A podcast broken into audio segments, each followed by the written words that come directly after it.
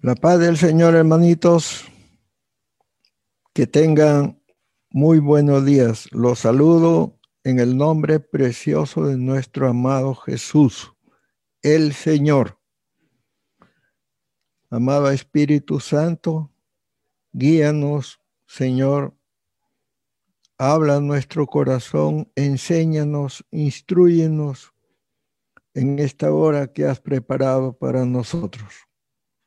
Bendice esta palabra que hoy vamos a compartir con todos nuestros hermanos y con tu preciosa presencia, con tu guía.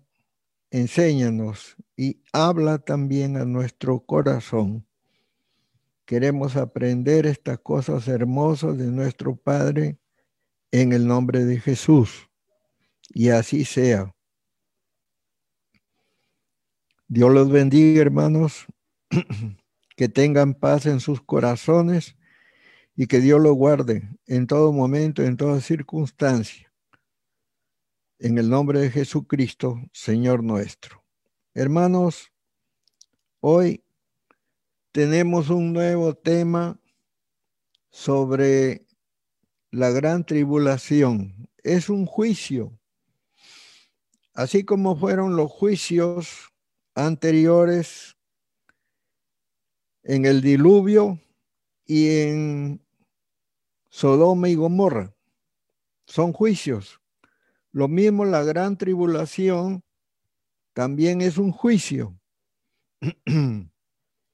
Considero que de alguna manera el olvido de nuestro de a nuestro Dios en nuestra adoración, en nuestro corazón, en nuestro compromiso, trae juicio a todas las naciones, a todo el mundo, hermanitos. Y también es ira de Dios, porque Él viene a dar retribución, a pagar el trabajo o, o la dejadez que hayamos tenido.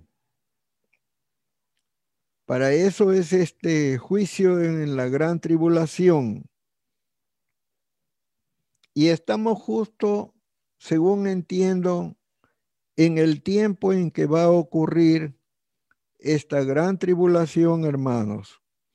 Pero por supuesto que antes de eso tiene que venir un avivamiento. Así que en eso estamos, hermanos, y quiero compartir con ustedes en el nombre de nuestro Señor Jesucristo esta preciosa y bendita palabra que nos va a enseñar muchas cosas. Sin embargo, recuerdo, por ejemplo, para el caso de Israel, hay una palabra del Señor que dice que a Israel el Señor le ha dado un espíritu de estupor. Y estamos hablando de Romanos 11, 8, hasta el verso 10, hermanos. Y este espíritu de estupor, espíritu de contradicción, de sorpresa, de asombro, que impide a una persona hablar o reaccionar o de pensar.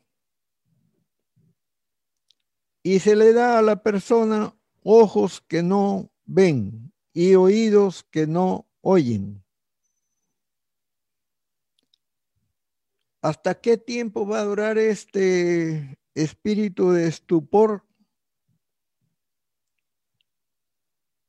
Hasta que la totalidad de los gentiles entren al camino del Señor. Entonces, cuando la totalidad de los gentiles se haya cumplido, entonces viene la gran tribulación. O sea, viene el juicio para todos los que han rechazado el Evangelio, para todos los que no han sabido guardar el amor a Dios, los que se olvidaron de Dios, los que se olvidaron de sus leyes, de sus mandamientos.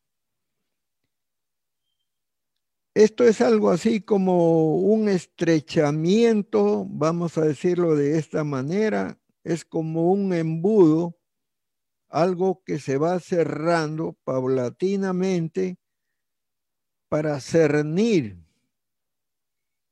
a los justos, a los que quedaron, porque la gran tribulación es para los que se quedaron del rapto. Sobre este asunto, hermanitos, hay discusión, por supuesto, pero según lo entiendo yo, hermanos, esto es lo que va a ocurrir. O sea,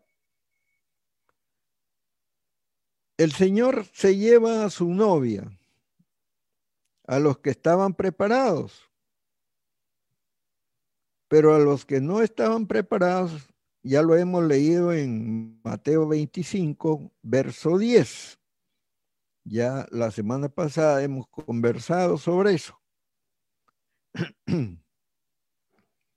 Entonces, toda esta gente que se quedó se convierten en los enemigos del anticristo.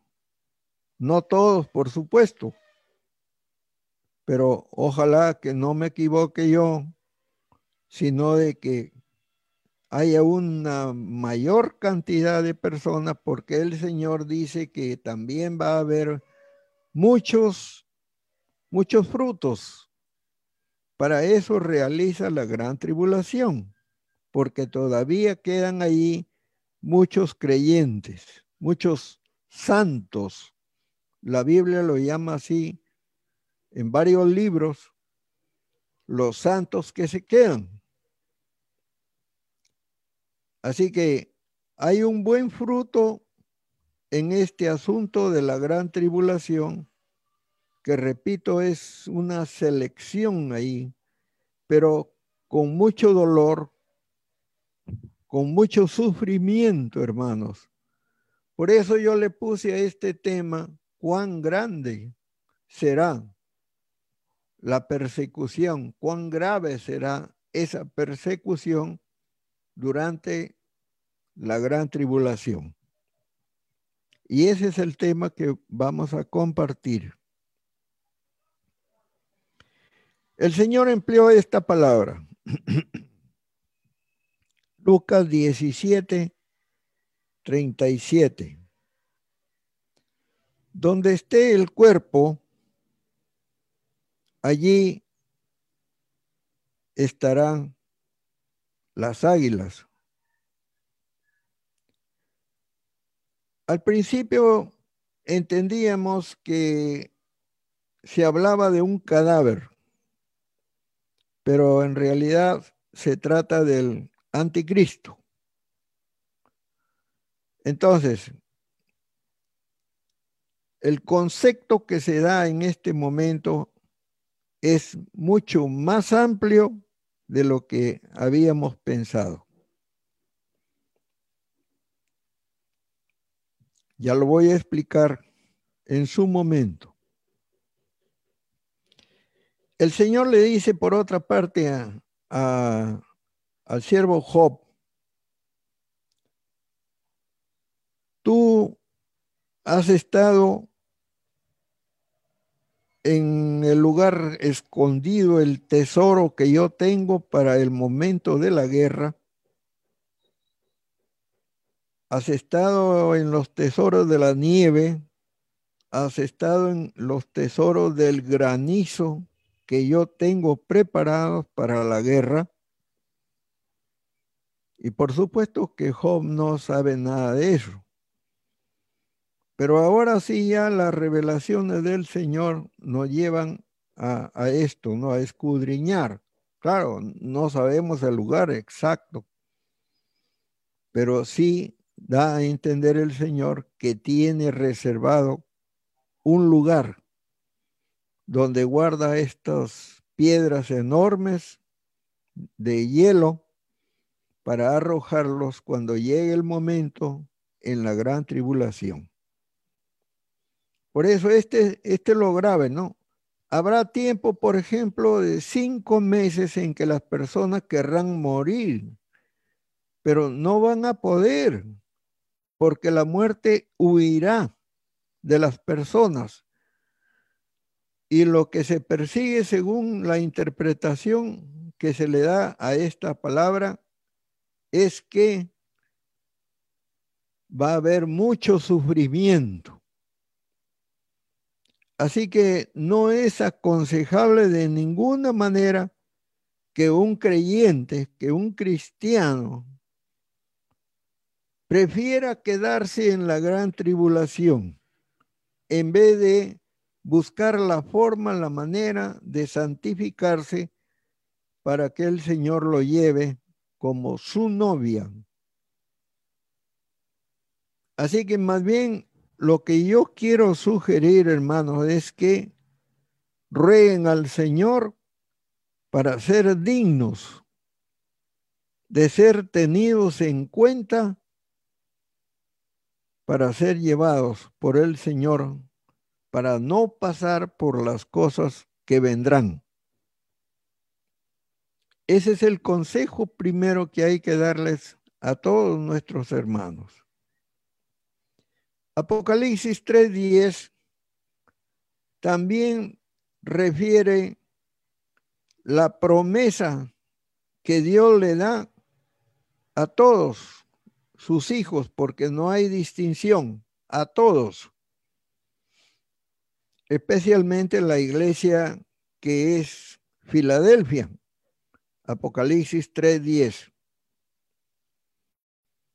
Ya, el Señor les da la oportunidad a todos para que no se queden a pasar por la hora de la prueba que Él o sea, la gran tribulación, a eso se refiere. Lo mismo que cuando hablamos del cuerpo que dice donde esté el cuerpo, allí estarán las águilas y que se refiere al anticristo. Entonces, es necesario que sepamos entender que hay promesa de Dios y también no olvidemos la oración del padre Abraham, del siervo de Dios, Abraham, para que el Señor no juzgue juntos al justo como al impío.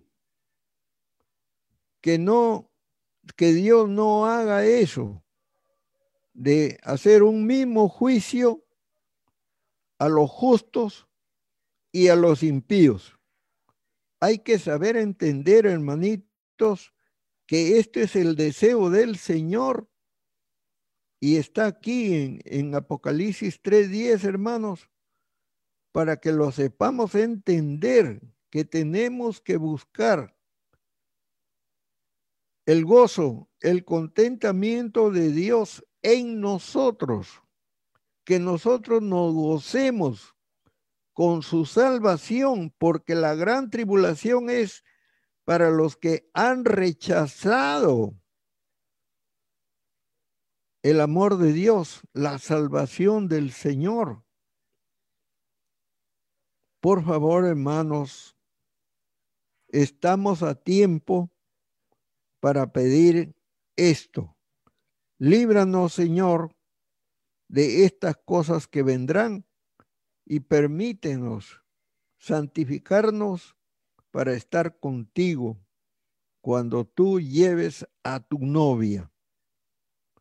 Porque si no velamos, vamos a poder estar en este tiempo de grande angustia, de grande tribulación, como nunca la ha habido, y es un juicio muy grande, hermanos. Pero la cosa es que la palabra señala que mucha gente estará despreocupada. Y eso lo dice el Señor, hermanos. Así como, como pasó en los días de Noé, comían, bebían, se casaban, se daban en casamiento y compraban, vendían, etcétera, hasta que vino el diluvio y se lo llevó a todos y luego repite las mismas cosas en el caso de Lot, cuando Dios iba a destruir a Sodoma y Gomorra. Y esto hace una distinción de que hay una total despreocupación por amar a Dios, por buscar a Dios, por buscar su salvación, por aceptar su palabra y guardar sus mandamientos, pero la gente no quiere oír, no acepta la salvación de Dios. Entonces, lo que significa, hermanos, que la gran tribulación viene sobre todo porque hay olvido de Dios, que la gente no quiere escuchar el Evangelio, no quiere cumplir la palabra del Señor. Eso es lo que ocurre, hermanos, para que venga esta gran tribulación sobre todo el mundo. Ahora bien, hermanos, vamos a empezar este tema, hermanitos. Apocalipsis 13, del 4 al 7. y adoraron al dragón que había dado autoridad a la bestia y adoraron a la bestia diciendo, ¿quién como la bestia? ¿Y quién podrá luchar contra ella? También se le dio boca que hablaba grandes cosas y blasfemias, y se le dio autoridad para actuar 42 meses, y abrió su boca en blasfemias contra Dios.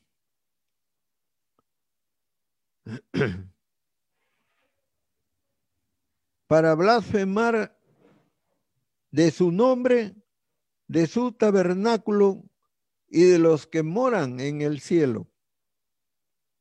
Y se le permitió hacer guerra contra los santos y vencerlos también se le dio autoridad sobre toda tribu, pueblo, lengua y nación. Eso es lo que va a ocurrir dentro de poco tiempo, hermanos. ¿Por qué llegamos a esa condición? Porque no quisimos oír la palabra del Señor y no quisimos la salvación de Dios. Entonces Dios envía un poder engañoso, un espíritu engañoso del diablo a toda la humanidad, hermanos. Como no lo hemos querido seguir al Señor, entonces Dios envía al hijo de Satanás al anticristo. Pues.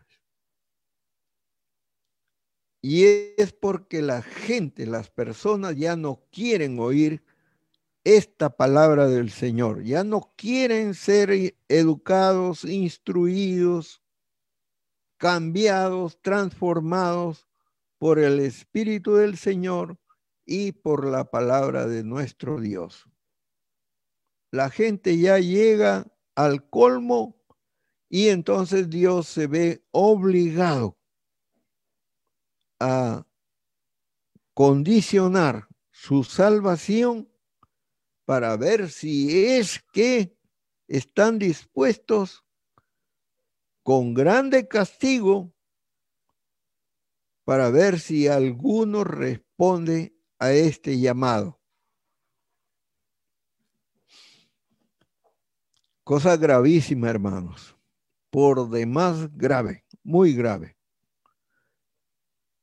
Si hablamos de guerra espiritual, para entender su gravedad en este tiempo, pues hablaremos de guerra. Y al anticristo lo vamos a llamar la bestia. Y a la iglesia le vamos a llamar los enemigos del anticristo, a los que se quedaron, a los santos que se quedaron. Porque a pesar de la condición de la iglesia indecisa, negligente, como dice la canción, a veces sí, a veces no. Entonces, a estos hermanos les llamamos también los santos, santos que están en la gran tribulación, que no se fueron en el rapto, que no se fueron como la novia. Esa es la verdad, hermanos, porque les repito, la promesa está en Apocalipsis 3:10. Allí está la promesa que Él nos quiere que estemos en las bodas del Cordero. Yo sí quiero hacer esta diferencia como Abraham, porque Abraham hizo esa diferencia. Le dijo al Señor, tú eres el juez de toda la tierra, de todas las naciones, y vas a hacer una misma sentencia, le vas a dar un mismo juicio a todos. Y si hay 50 justos, Señor. Y si hay 40 y hay 30, a lo mejor hay 30, Señor. Y Juan, y perdón, Abraham llegó hasta 10. Y después de que llegan al 10, le dijo el Señor, si hay 10, yo no destruyo a este pueblo, a, esta, a estas personas no destruyo. Pero no habían diez, habían cuatro. Quiero recordarles también que el ángel, los ángeles que, que sacaron a Lot, ellos dijeron de esta manera, hermanos. Había una ciudad pequeñita y, y Lot dijo, no sea que yo me, me demore en llegar a, fuera de los límites donde van a enviar, donde el Señor va a enviar fuego. Ahí en ese pueblito pequeño, porque así se interpreta Soar, pequeña ciudad, pequeño pueblo. Déjame entrar a este pequeño pueblo. Y eh, los ángeles que lo llevaban a Lot le, le permitieron eso. Y como era pequeñas, pequeñas, pequeñas casas, pueblos, no había mucha gente. Entonces se tradujo el nombre Soar como pequeño. y se lo permitieron, hermanos. Y el ángel o los ángeles que iban con, con Lot le dijeron, apúrate, porque no podemos hacer nada. Fíjense lo que dijo, no podemos hacer nada mientras tú no llegues a Zoar. Y hay que entender, hermanos, hasta dónde llega la paciencia del Señor, el amor de Dios para salvar a un justo, hermanos. Por eso que si tú, hermano, hermana, eres un justo, eres una persona justa, considerada por el Señor, porque practicas el Evangelio, porque te acomodas a, tener un vestido blanco, un vestido limpio, sin pecado, entonces Dios te considera, pues, y te va a salvar y te va, no te va a juzgar junto con los malos, junto con los que son injustos. Y eso hay que remarcarlo, hermanos, porque está allí, la palabra está allí, hermanitos, escrita. Es una promesa para muchos, para todos, para todos los santos. Hay que entenderlo, hermanos.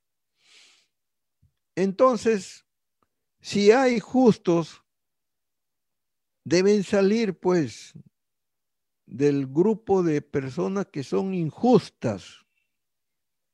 No podemos estar contaminados, hermanos. Por eso es que se exige tanto en la iglesia que seamos santos, no hipócritas, no malos, no desleales. Y eso tenemos que buscar, hermanos, para que el Señor, por eso en Lucas 21, 36, dice que velemos y que oremos para ser tenidos en cuenta que estamos pidiéndole al Señor, no nos metas allí en eso. No nos consideres del grupo de los malos, no. Y líbranos de las cosas que van a venir.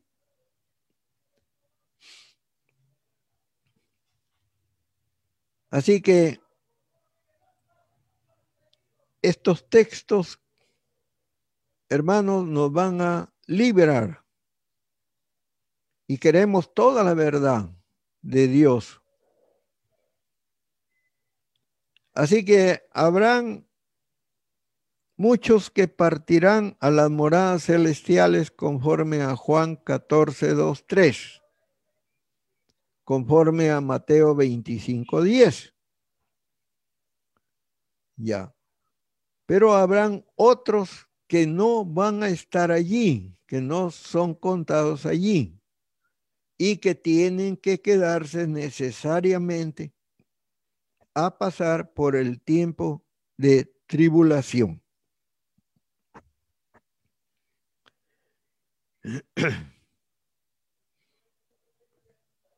Así que la hora de la gran tribulación viene para el mundo entero, es lo que dice el texto.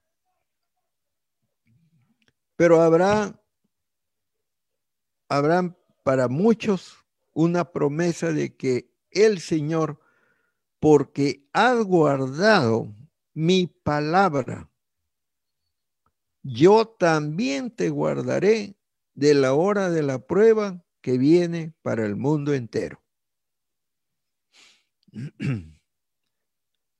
Así que esta palabra que les estoy diciendo, hermanos, lo mismo que Génesis 18, del 23 al 32, la oración de Abraham, también es verdad, hermanos. Para este tiempo, para los que son justos, ¿ah? para los que se someten humildemente a la bendita palabra del Señor. Mateo 24, 21 al 22 dice, porque habrá entonces gran tribulación cual no la ha habido desde el principio del mundo hasta ahora, ni la habrá.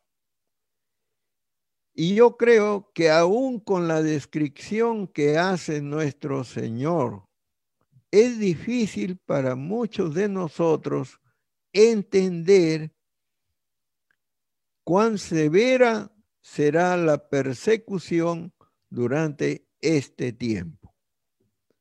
Hoy, sin embargo, hay partes del mundo donde las personas enfrentan persecución por sus creencias y por su fe. Por la fe en nuestro Dios, el Todopoderoso. Pero no creo que la persecución de hoy nos dé una imagen adecuada de cuán severa será la persecución en todo el mundo durante la noche de los demonios, porque así se llama a la gran tribulación. ¿Por qué se dice la noche? Porque no está el Espíritu, hermanos. Porque aunque tú quieras oír la palabra, no hay palabra porque el anticristo va a recuperar todas las Biblias y no permitirá que se hable más el Evangelio de nuestro Señor. Así dice el Señor, buscarán oír mi palabra, pero no la hallarán. Bueno. Quiero darle un sentido de gravedad a esta predicación, a esta palabra. Esta guerra es la guerra última y también es total. No crean que el anticristo va a ser suave en, sus prohibiciones. Existen formas de categorizar un conflicto, una guerra. El más extremo de los conflictos es la guerra total, que es una guerra en la que de un lado moviliza, se moviliza todos los recursos disponibles, incluida su población. Y entonces esta guerra puede ser total, mortal, porque esas personas están dispuestas a sacrificar cualquier cosa para lograr la victoria sobre su oponente, sobre su adversario.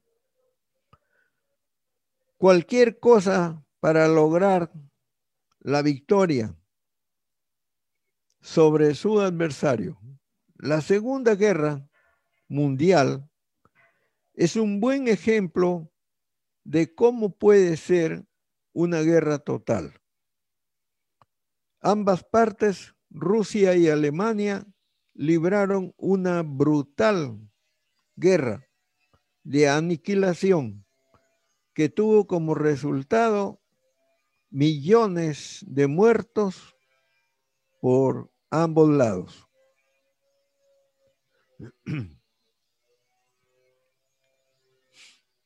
La bestia o Satanás realizará la última guerra total durante la gran tribulación.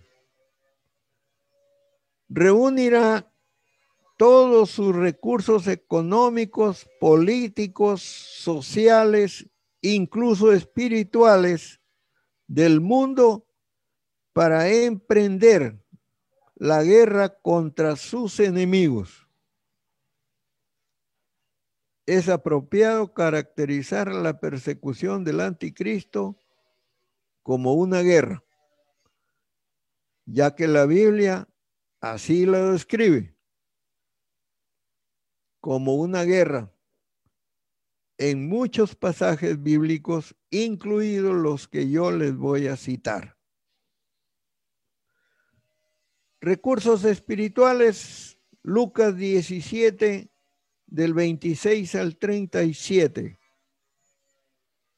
Aquí el Señor instruye a los apóstoles acerca de la gran tribulación o juicio final y del día de la angustia de Jacob y les dice que serán como los días de Noé y de Lot.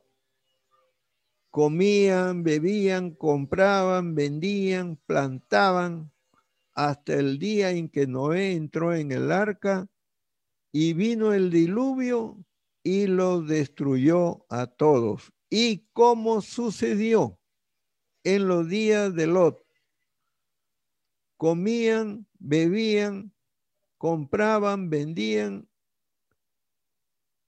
plantaban y edificaban, mas el día en que Lot salió de Roma, de Sodoma, llovió del cielo fuego y azufre, y los destruyó a todos. Así será el día en que el Hijo del Hombre se manifieste. En aquel día, el que esté en la azotea y sus bienes en la casa, no descienda a tomarlos. Y el que en el campo, asimismo, no vuelva atrás. Acordado de la mujer de Lot, todo el que procure salvar su vida, la perderá.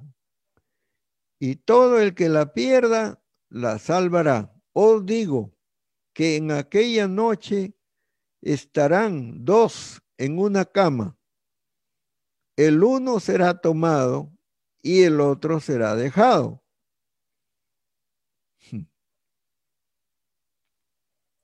Dos mujeres estarán moliendo juntas, la una será tomada y la otra dejada.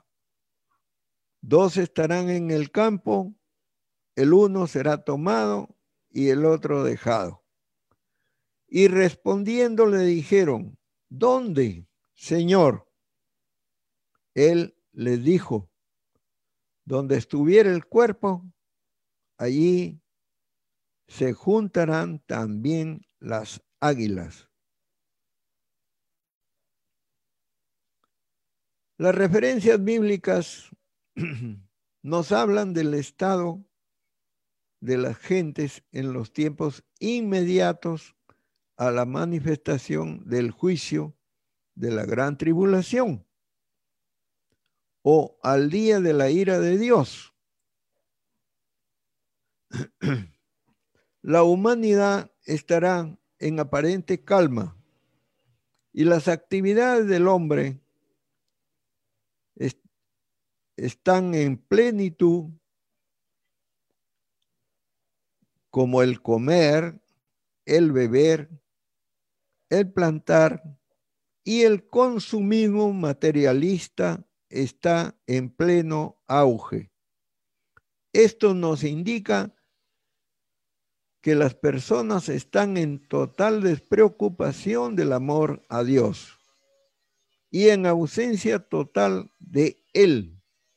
Y sus actividades son puramente externas. Este olvido de Dios será lo que desencadenará, desencadenará los juicios que ya están viniendo. Pero hay una consecuencia aún más grave que vendrá como consecuencia de ese olvido, que es la adoración idolátrica del hombre por el hombre. O sea, la adoración al anticristo, ateísmo teórico y práctico, por el desprecio a Dios y a sus leyes. La exaltación del consumismo materialista como único objetivo de la vida. Lo más grave, elevar a la categoría de derecho humano a las más aberrantes perversiones contra natura. Hasta nuestros niños los quieren destruir desde ahora. Hasta habría que pensar en no enviar a nuestros hijos a la escuela. Con los gobiernos que tenemos, hermanos, hay que tener mucho cuidado. Con respecto a la pregunta un tanto enigmática de los apóstoles, lo que querían decir es, ¿dónde estará el, el cadáver? O como dice el Señor, el cuerpo. Porque el Señor se sobreentiende que habría usado una metáfora para referirse a la bestia, al hijo de Satán, que ya es un cadáver, porque ya está sentenciado. Y que de un muerto no puede salir nada bueno.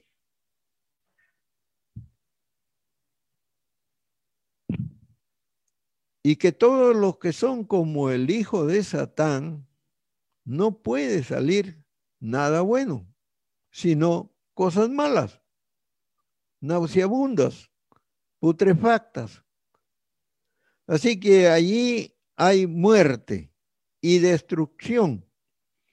Por eso dijo el Señor, donde esté el cuerpo, allí estarán las aves carroñeras.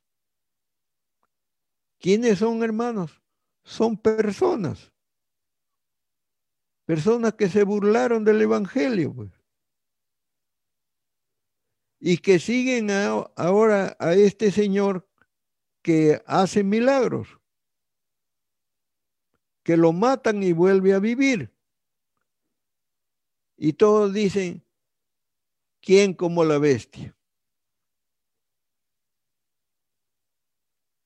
Hay que salir de ahí, hermanos. Hay que pedirle al Señor, no me metas allí, Señor. No quiero estar allí. Y eso es ecumenismo, hermanos. El ecumenismo es un movimiento o tendencia que busca la unidad de los cristianos o de los creyentes, si lo quieres así.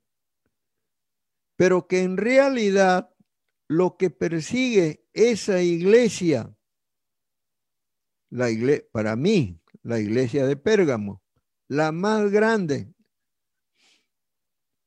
lo que persigue en trasfondo es el control absoluto de todas las iglesias y de todas las creencias, pero eso significa mezcla.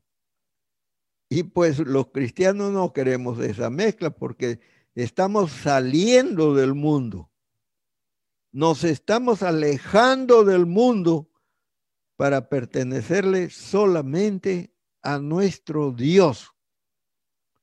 Pero no solamente eso, hermanos, sino la contaminación de la fe con el legalismo, con la idolatría, lo cual significará la muerte de la fe en Cristo, Señor nuestro, y una falsificación flagrante con la idolatría y el paganismo.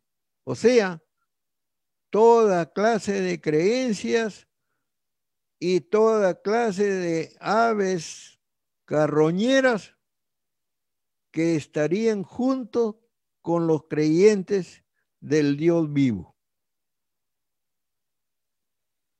Y no podemos aceptarlo. Por lo menos no debemos de ninguna manera estar en esta situación. Eso es muerte, hermanos.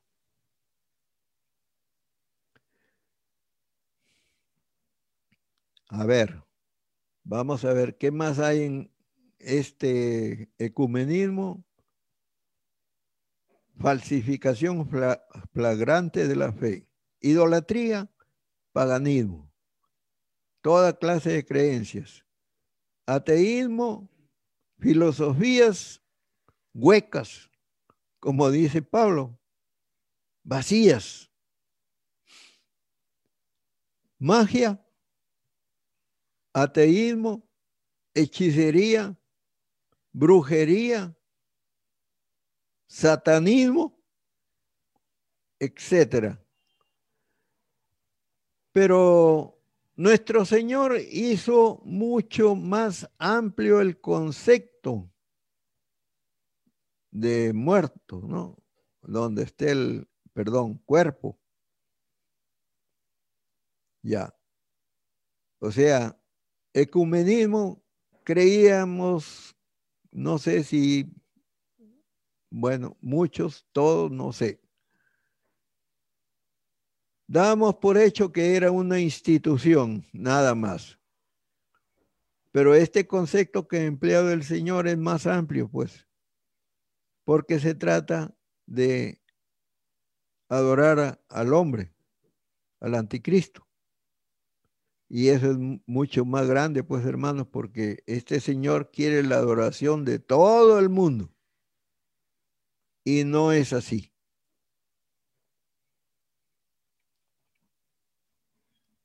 Así que donde esté el cuerpo se refiere al anticristo.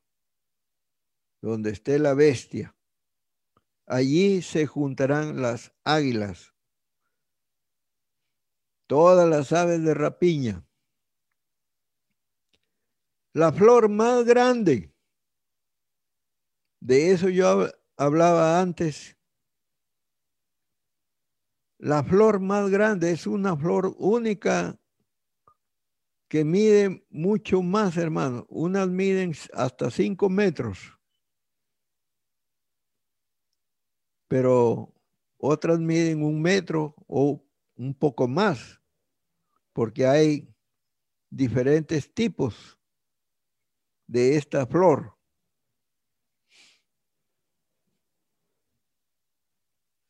Y esta flor no tiene no tiene tallo, no tiene fotosíntesis, no tiene fruto y no tiene hojas. Así que sepamos entender, pues hermanos, ¿Por qué la ha puesto ahí el Señor en el jardín? Para que entendamos nosotros, pues.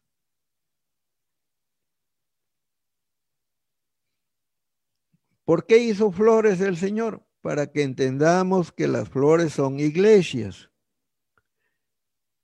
Pero la gran ramera es esta flor, una flor que huele a muerto. Así que entonces podemos entender que es un concepto mucho más amplio, hermanos, que el aceptar solamente una iglesia como institución. El concepto es más amplio, hermanos. Así que acá este Señor reúne a toda clase de aves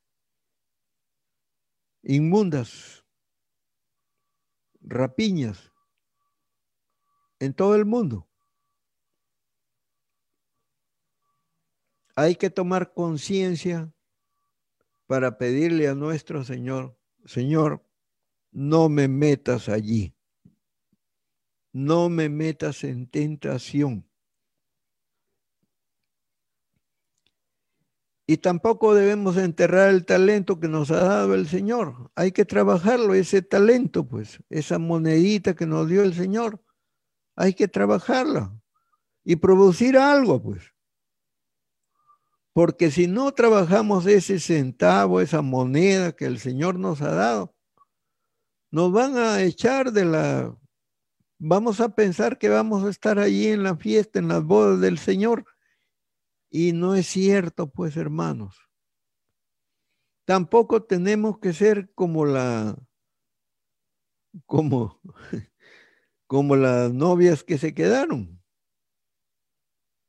Estaban invitadas, eran novias, pero se quedaron, le cerraron la puerta. Así que tenemos que tener mucho cuidado, hermanos. Cuando los gobiernos toman en cuenta los asuntos espirituales.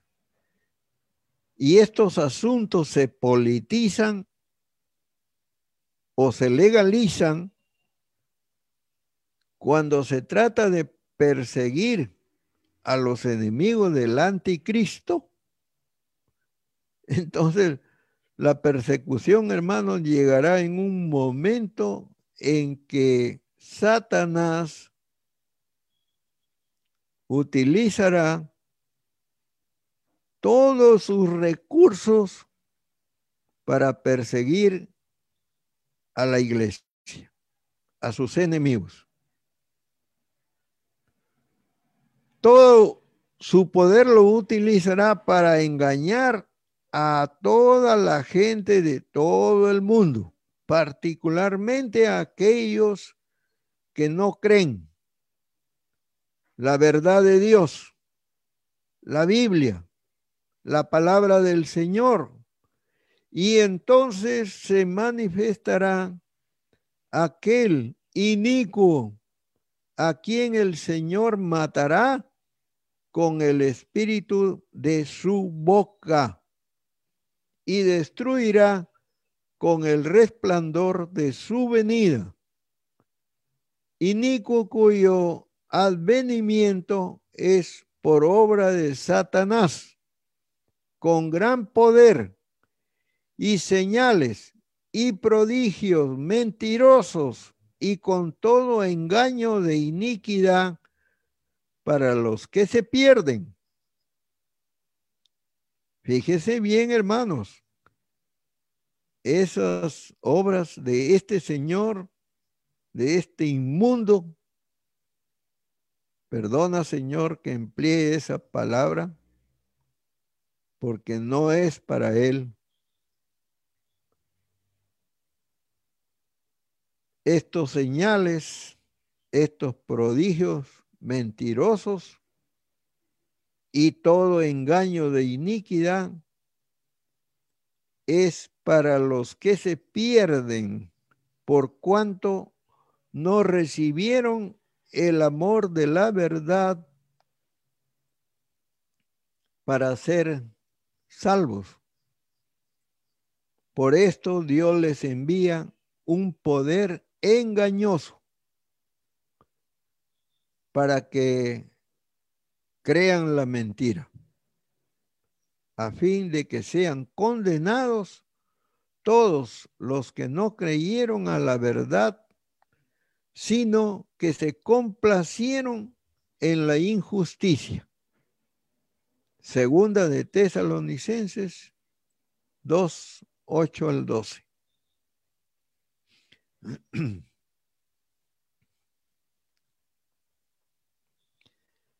Algunos enemigos del anticristo no creyentes, son no creyentes, serán tentados a esconderse como profetas, pero son falsos. No son creyentes, pero ellos querrán dar a entender que son creyentes. y podrán engañar a muchos, a muchos verdaderos hijos de Dios.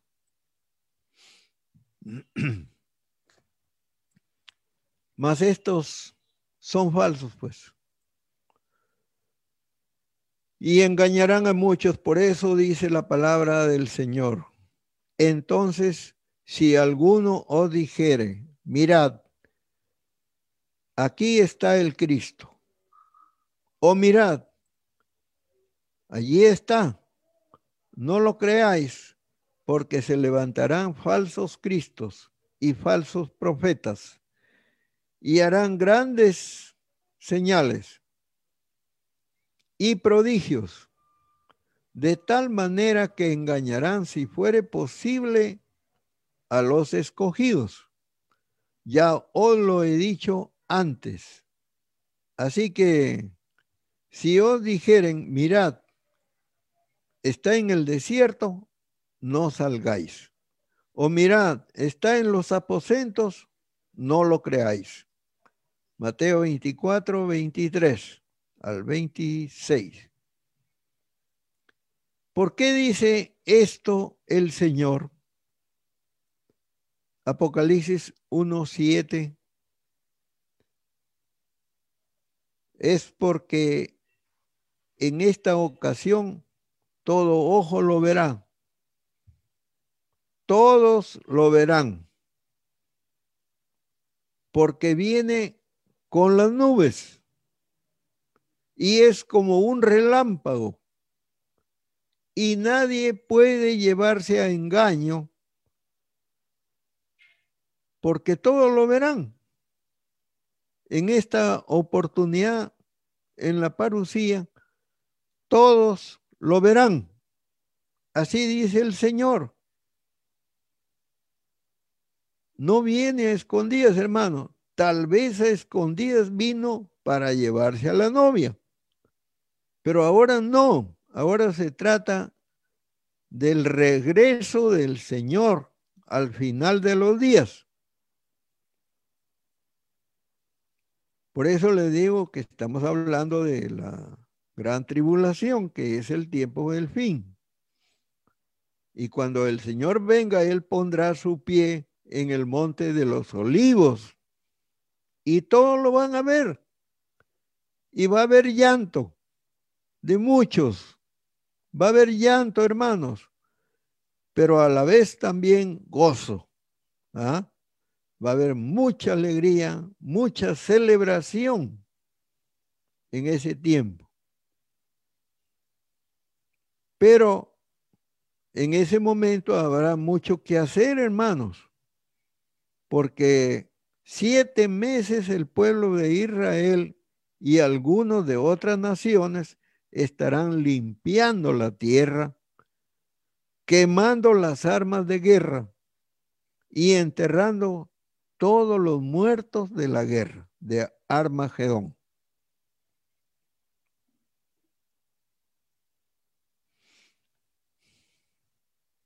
Así que hay mucha diferencia entre una cosa y otra, hermanos.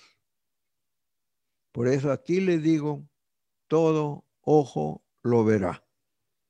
Y no hay ningún engaño. Los engaños son de los falsos que dicen, vengan porque acá está el Señor. No, no, no.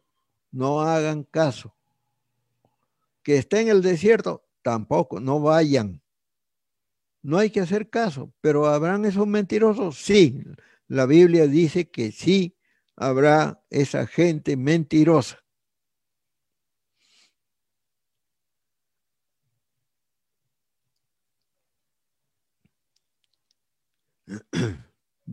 Mateo 24, 27 dice, porque como el relámpago que sale por el oriente y se muestra hasta el occidente, así será también la venida del Hijo del Hombre. Así pues, nadie se llevará a engaño cuando venga nuestro Señor. Otro peligro que enfrentarán los enemigos del anticristo será la presencia de millones de demonios o ángeles caídos. La palabra del Señor nos indica que los ángeles de Satanás serán arrojados a la tierra junto con Satanás, justo antes de que comience la persecución. Apocalipsis 12, del 9 al 12. Dice, y fue lanzado fuera el gran dragón la serpiente antigua, que se llama diablo y Satanás, el cual engaña al mundo entero, fue arrojado a la tierra y sus ángeles fueron arrojados con él. Entonces oí una gran voz en el cielo que decía, ahora ha venido la salvación, el poder y el reino de nuestro Dios y la autoridad de su Cristo, porque ha sido lanzado fuera el acusador de nuestros hermanos, el que los acusaba delante de nuestro Dios día y noche. Y ellos le han vencido por medio de la sangre del cordero y de la palabra del testimonio de ellos y menospreciaron sus vidas hasta la muerte. Por lo cual, alegraos cielos y los que moráis en ellos. Hay de los moradores de la tierra y de y del mar porque el diablo ha descendido a vosotros con gran ira, sabiendo que tiene poco tiempo. Así que junto con estos demonios existen otros en las regiones celestes. Ahora mismo, antes que el que de seguro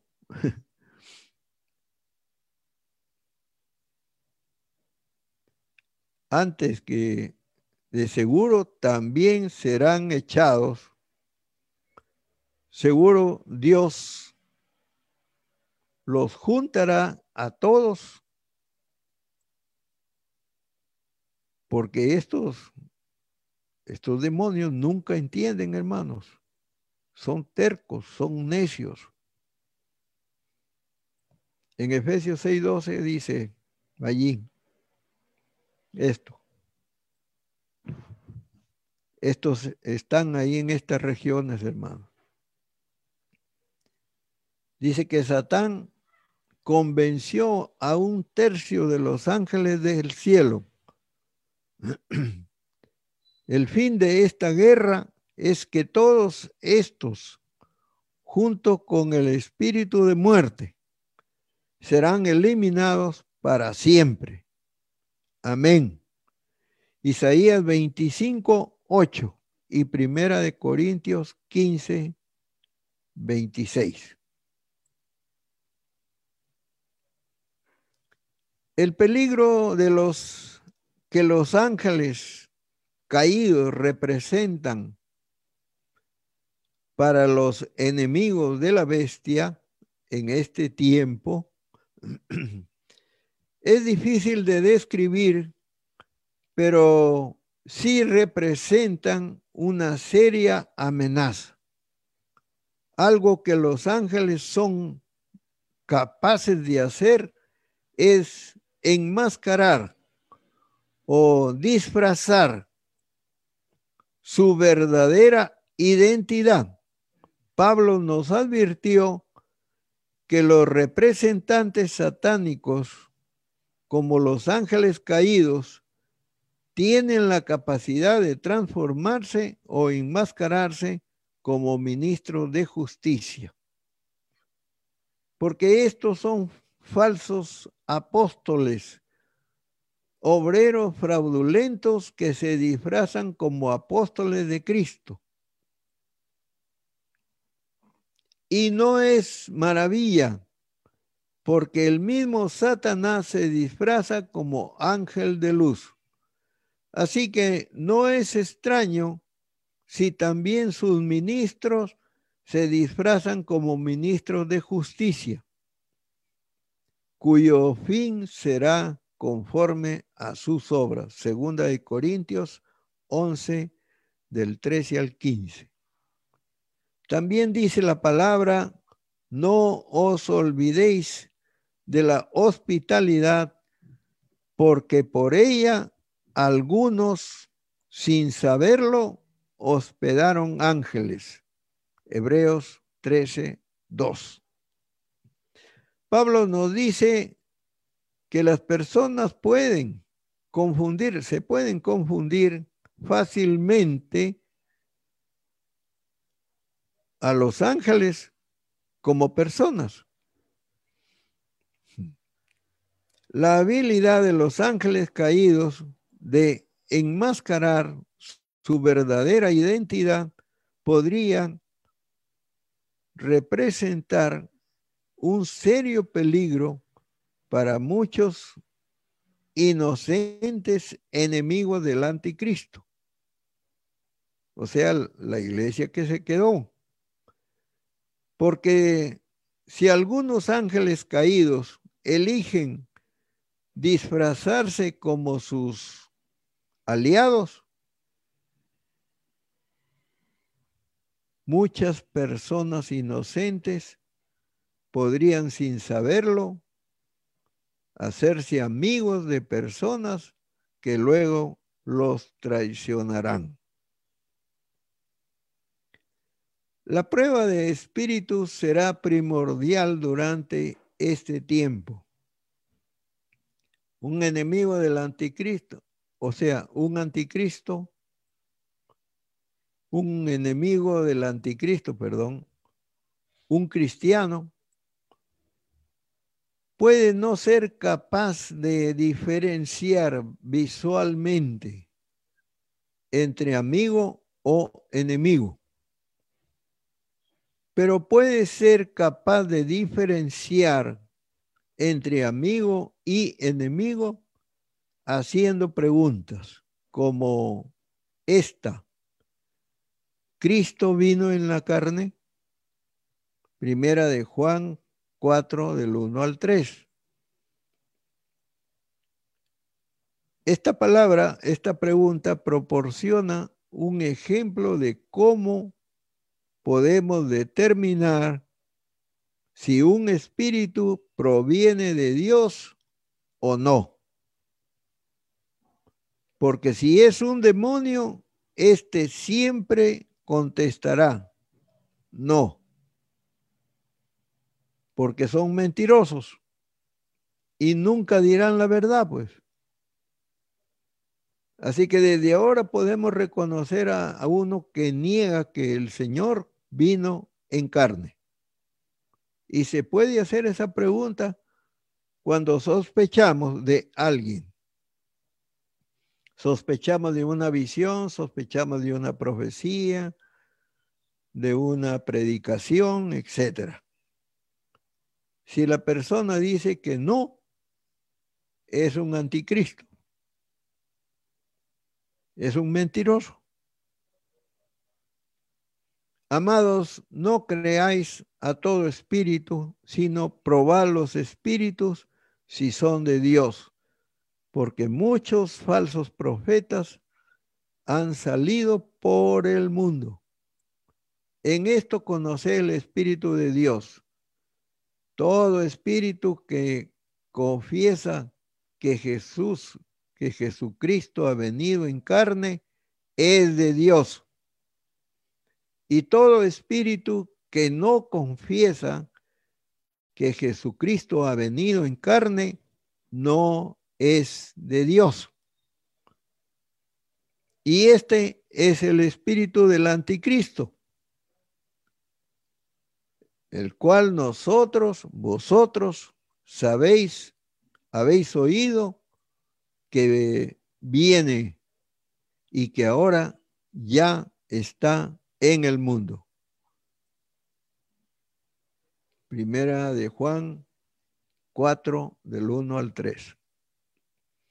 Un tercer peligro que enfrentarán los enemigos del anticristo serán las imágenes de la bestia, que serán miles de millones de imágenes del anticristo en todo el mundo ya que el falso profeta alentará a todas las naciones a hacer imágenes del anticristo y engaña a los moradores de la tierra con las señales que se le ha permitido hacer en presencia de la bestia, mandando a los moradores de la tierra que le hagan imagen a la bestia que tiene la herida de espada y vivió.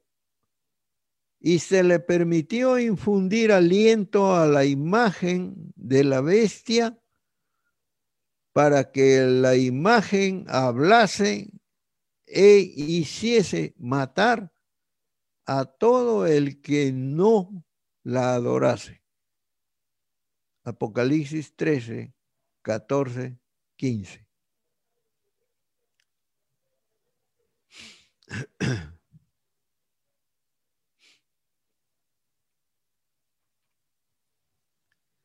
Sugiere, perdón, sugiere que una imagen de la bestia será capaz de causar la muerte de aquellos que no la adoren.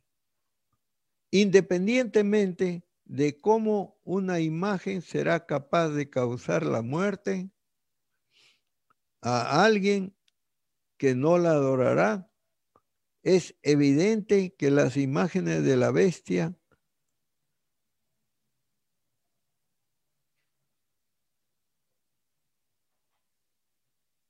servirán como otro gran obstáculo para los enemigos del anticristo. Los enemigos del anticristo deberán evitar encontrarse con imágenes del anticristo para no arriesgarse a sufrir la muerte.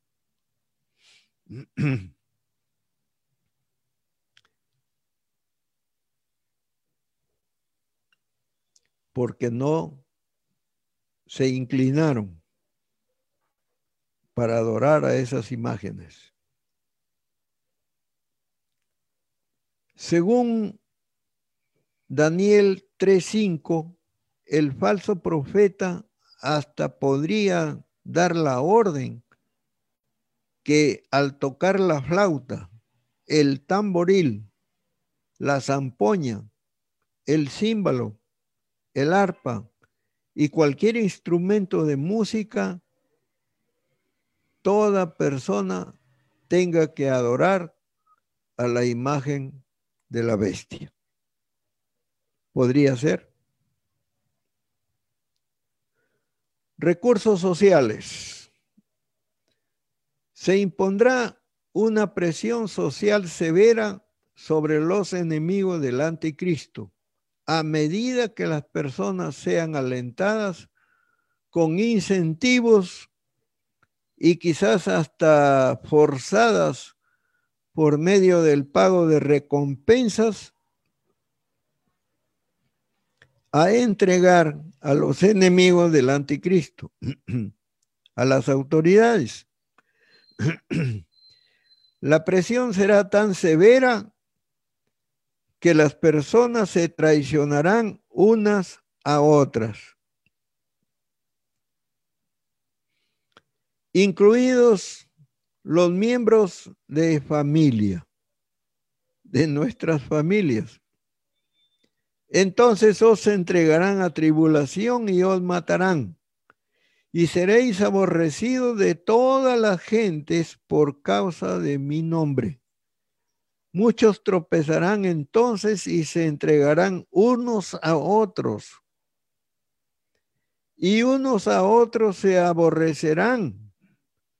Y muchos falsos profetas se levantarán y engañarán a muchos. Y por haberse multiplicado la maldad, el amor de muchos se enfriará. Mateo 24, del 9 al 13. Y el hermano entregará a la muerte al hermano y el padre al hijo. Y se levantarán los hijos contra los padres y los matarán. Marcos 13:12. Recursos políticos. Satanás tiene gobernadores en la tierra, Efesios 6:12. Así que es probable que los líderes políticos, satanistas, brujos, magos, la élite, los músicos famosos, cantantes, estrellas y ateos cooperen para ayudar al anticristo en su guerra contra sus enemigos. De hecho, Apocalipsis 17 del 12 al 13 dice que diez reyes presidentes, entre paréntesis, jefes supremos o primer ministros o de cualquier otro nombre de jefe de una nación, entregarán su poder al anticristo. Y los diez cuernos que has visto son diez reyes que aún no han recibido reino, pero por una hora recibirán autoridad como reyes juntamente con la bestia. Estos tienen un mismo propósito y entregarán su poder y su autoridad a la bestia. Apocalipsis 17, 12 al 13. Más allá de estos diez reyes o jefes supremos, la cooperación política entre jefes de naciones será necesaria porque este es un gobierno mundial y el enemigo tiene que implementar esas restricciones económicas, sociales, religiosas y de todo tipo. Recursos económicos. El anticristo impondrá restricciones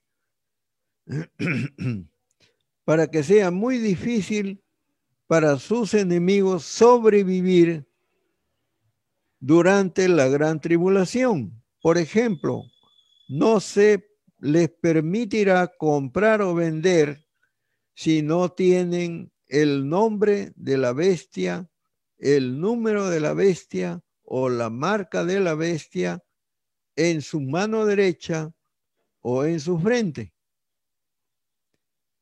Y hacía que a todos, pequeños y grandes, ricos y pobres, libres y esclavos, se les pusiese una marca en la mano derecha o en la frente y que ninguno pudiese comprar ni vender sino el que tuviese la marca o el número de la bestia o el número de su nombre.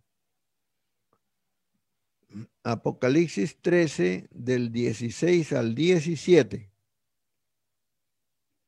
esta severa restricción económica para que sea extremadamente difícil para los enemigos del anticristo obtener comida, agua y otros elementos esenciales para la vida, muchos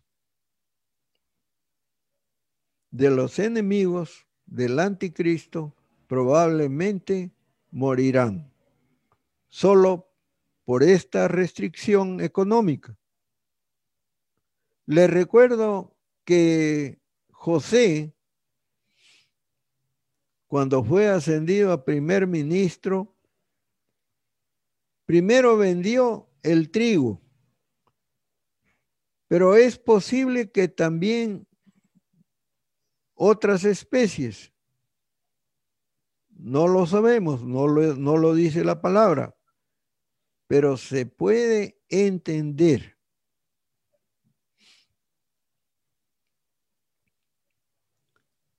Seguido con propiedades. Después casas. Después ganados. Terrenos. Oro. Joyas. Y finalmente personas. No lo dice el Señor. Posiblemente haya sido así, no lo sé. Hasta eso, el anticristo también puede utilizar el control sobre la economía global para proporcionar incentivos económicos a sus seguidores para que ellos entreguen o eliminen a sus enemigos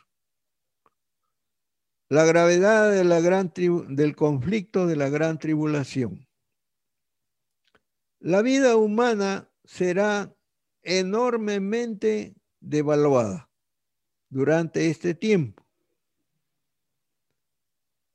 y también en la persecución, durante la persecución que vendrá.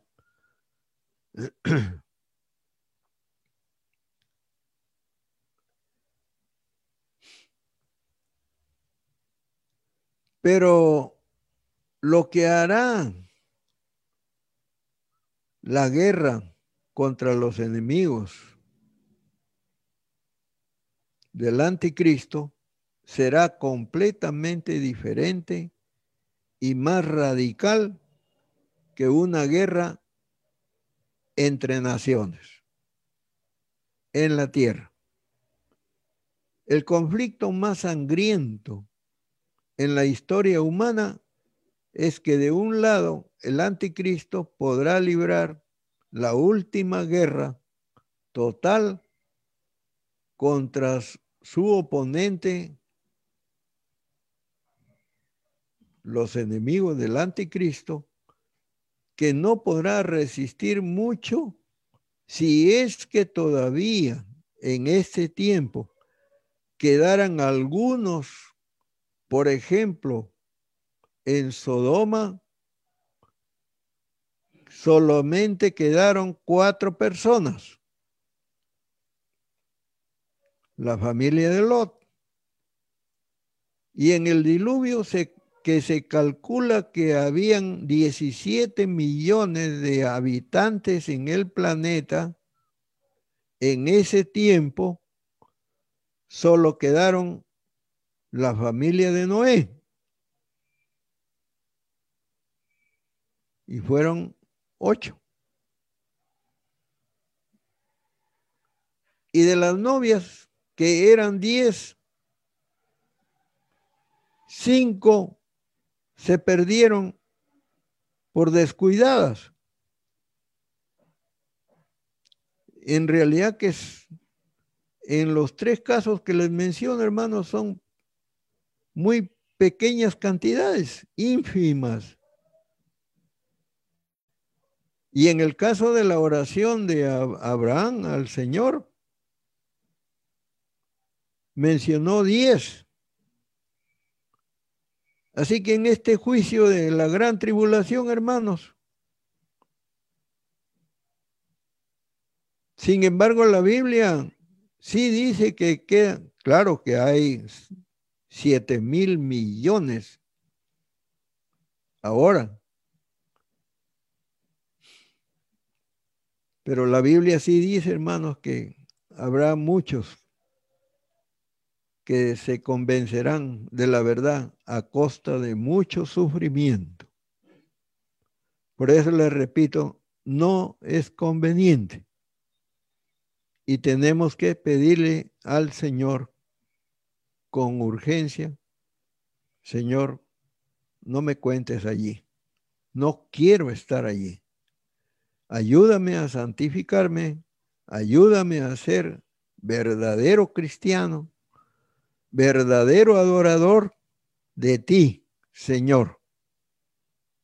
Te lo rogamos, Padre. Y que así sea. Y le recuerdo pues a ese invitado que entró a la fiesta y la verdad es que terminó mal el pobre, pues. Porque no vamos a creer que porque estamos en la iglesia sentaditos, eso es suficiente. No, tiene que haber un corazón entregado, hermanos.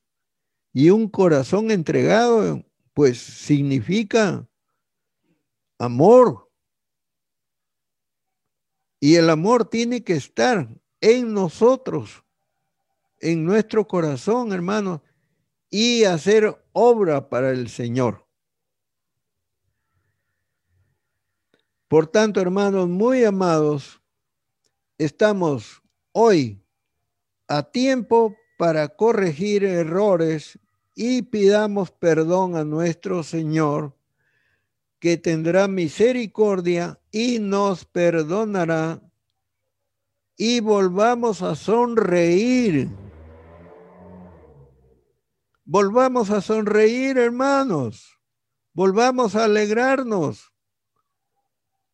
Y les digo una visión que el Señor me ha dado por medio de una hermana. Iba con mi hermano Félix a abrir el templo,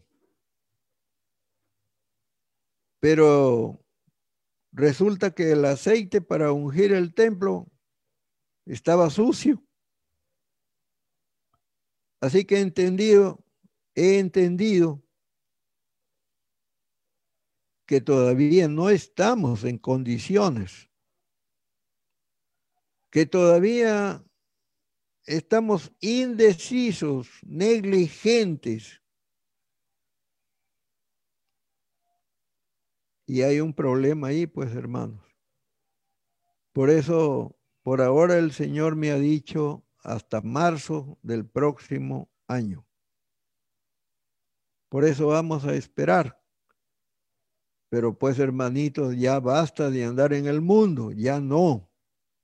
Hay que apartarse del mundo para ser del Señor. Y alejémonos de donde esté el cuerpo, porque allí estarán las águilas y no queremos estar con las águilas, pues. ¿Por qué? porque a nosotros Dios no nos ha puesto para ira. No somos para ir, hermanos. Primera de Tesalonicenses 5:9. Nos ha puesto el Señor para alcanzar salvación por medio de nuestro Señor Jesucristo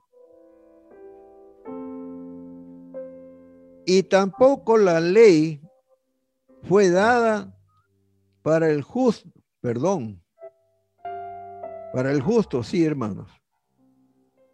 La ley no ha sido hecha para el justo, sino para el injusto. Y hay que entender eso. Primera de Timoteo 1, 9.